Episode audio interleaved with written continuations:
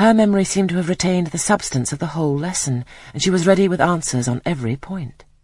I kept expecting that Miss Scatcherd would praise her attention, but instead of that, she suddenly cried out, You dirty, disagreeable girl, you've never cleaned your nails this morning. Burns made no answer. I wondered at her silence. Why, thought I, does she not explain that she could neither clean her nails nor wash her face, as the water was frozen? My attention was now called off by Miss Smith desiring me to hold a skein of thread.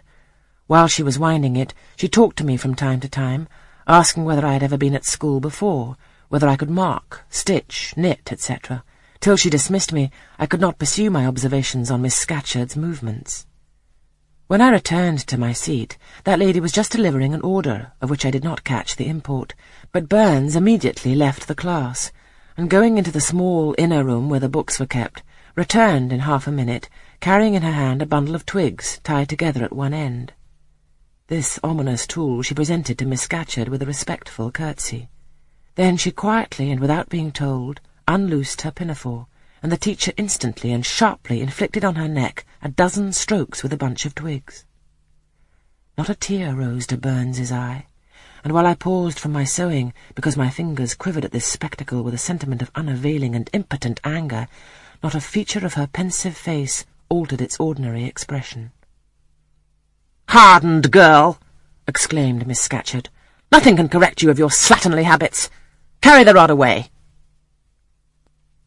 Burns obeyed. I looked at her narrowly as she emerged from the book closet. She was just putting back her handkerchief into her pocket, and the trace of a tear glistened on her thin cheek. The play hour in the evening I thought the pleasantest fraction of the day at Lowood. The bit of bread, the draught of coffee swallowed at five o'clock, had revived vitality, if it had not satisfied hunger.